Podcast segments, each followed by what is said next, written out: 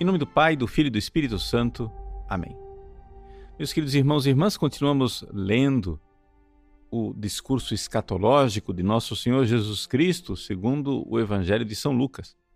Nesses dias, eh, nós vimos um pouco como Jesus fala do fim dos tempos, ou seja, da sua segunda vinda para julgar os vivos e os mortos e dos sinais que precederão. Nós fizemos um resumo tentando colocar em ordem as coisas para a gente entender. Existem sinais da época de Jesus, ou seja, a destruição do Templo de Jerusalém. Jesus, porém, diz: Mas ainda não será o fim. Depois, Jesus relata sinais que irão acompanhar a igreja durante séculos, que é a perseguição da igreja e depois as guerras, fomes, pestes, terremotos, tudo isso mas ainda não será o fim. E então, o fim virá com a grande tribulação e os sinais cósmicos que anunciam a vinda de nosso Senhor para julgar os vivos e os mortos. São estes três momentos, três fases, digamos assim, de sinais que devem servir para todos os cristãos, para que a gente reflita a respeito do quanto este mundo é passageiro e quanto nós somos chamados para viver na pátria do céu. O evangelho de hoje nos fala especialmente da queda de Jerusalém. Nós estamos falando de um acontecimento, de um evento, né, chamada a grande revolta dos judeus, que aconteceu é, a partir do ano de 66 depois de Cristo e culminou com a queda de Jerusalém e a tomada destruição do Templo de Jerusalém em agosto de 70 depois de Cristo. Jesus aqui está prevendo tudo isso que vai acontecer. E ele não somente prevê os acontecimentos, mas diz que isso será um castigo por causa da infidelidade do povo judeu. Vamos então primeiro saber o que é que aconteceu historicamente, para que a gente possa entender essas palavras de Jesus com propriedade. Aconteceu que os judeus, é, liderados é, pelos zelotas, que eram grupos radicais, começaram a se revoltar contra os romanos e queriam, né, a todo custo, é, tirar o povo, tirar os romanos de Jerusalém, da Judéia para que o povo estivesse livre. Né? O que acontece, porém, é que, evidente, não dava para é, enfrentar as legiões romanas. Quando é, morreu Nero, perseguidor dos cristãos, quem tomou é, o trono como imperador de Roma foi Vespasiano, que é exatamente o general que já estava lutando contra os judeus revoltados, né? Essa revolta que tinha começado em 66 depois de Cristo. Então, vejam só.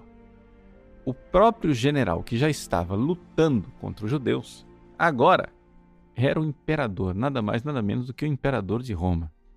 Então os olhos do imperador se voltaram para aquela revolta dos judeus e ele mandou o seu próprio filho, o general Tito, que depois seria também imperador, né, para é, resolver o problema daquela guerra judaica.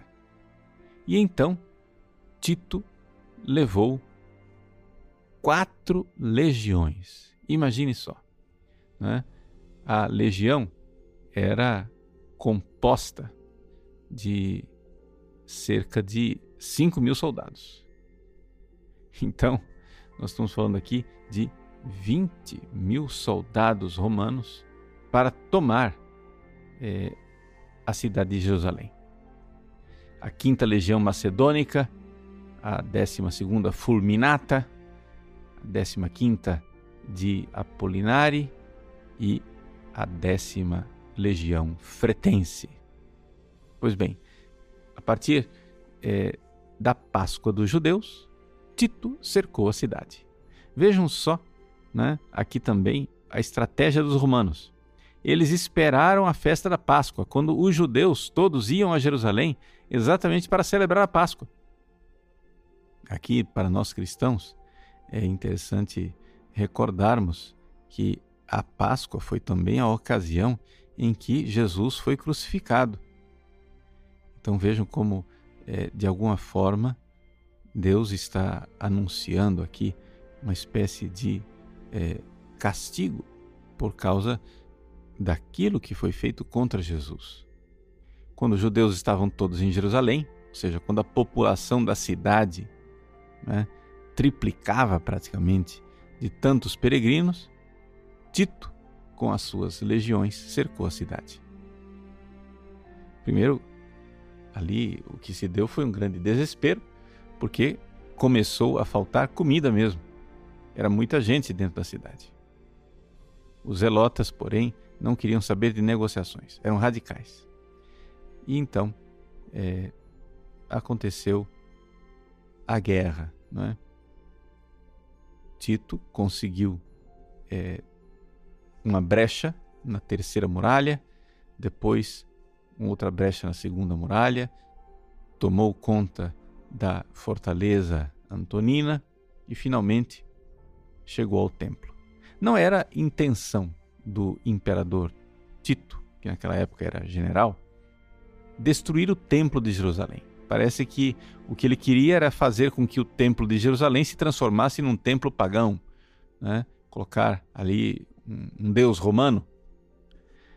Acontece que por um acidente, um soldado atirou, é, atirou uma tocha numa das paredes do templo e aquilo pegou fogo de uma forma incontrolável.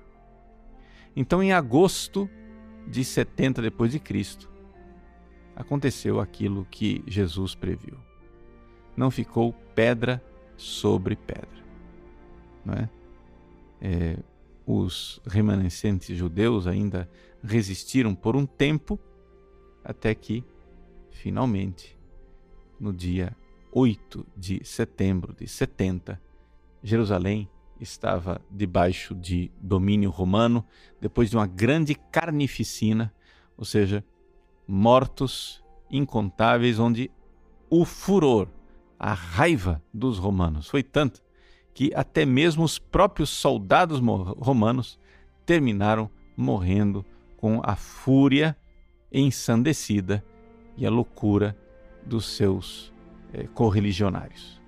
Então, os romanos não somente mataram é, judeus é, civis, desarmados, inocentes, mas também mataram até os próprios romanos entre si.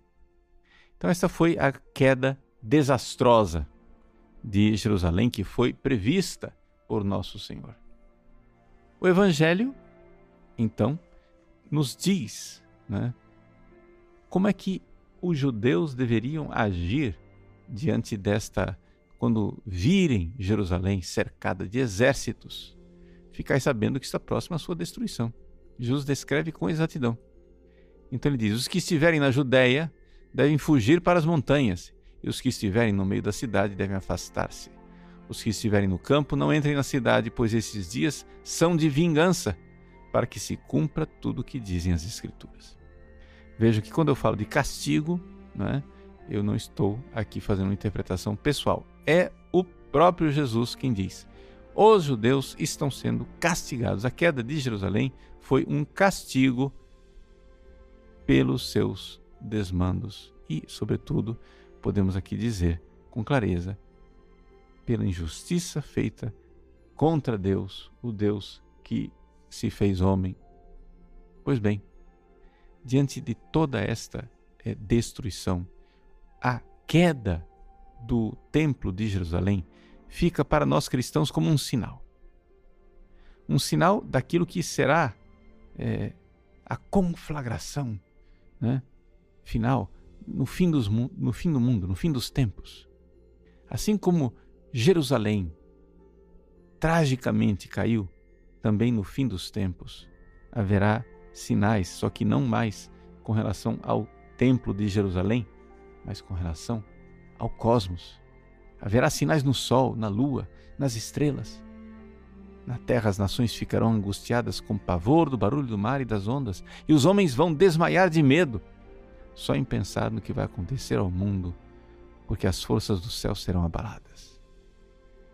Diante disso tudo, porém, não devemos nos desesperar. Por quê? Porque então eles verão o Filho do Homem vindo numa nuvem com grande poder e glória. E quando essas coisas começarem a acontecer, Jesus nos dá aqui uma mensagem de esperança. Levantai e erguei a cabeça, porque a vossa libertação está próxima. Aqui Jesus nos dá a esperança. Quando virmos estas coisas, que são trágicas para o mundo, para nós, são momento de grande esperança, porque Ele virá e virá para nos introduzir no seu reino celeste de alegria, nos conduzir à salvação. Deus abençoe você. Em nome do Pai, e do Filho e do Espírito Santo. Amém.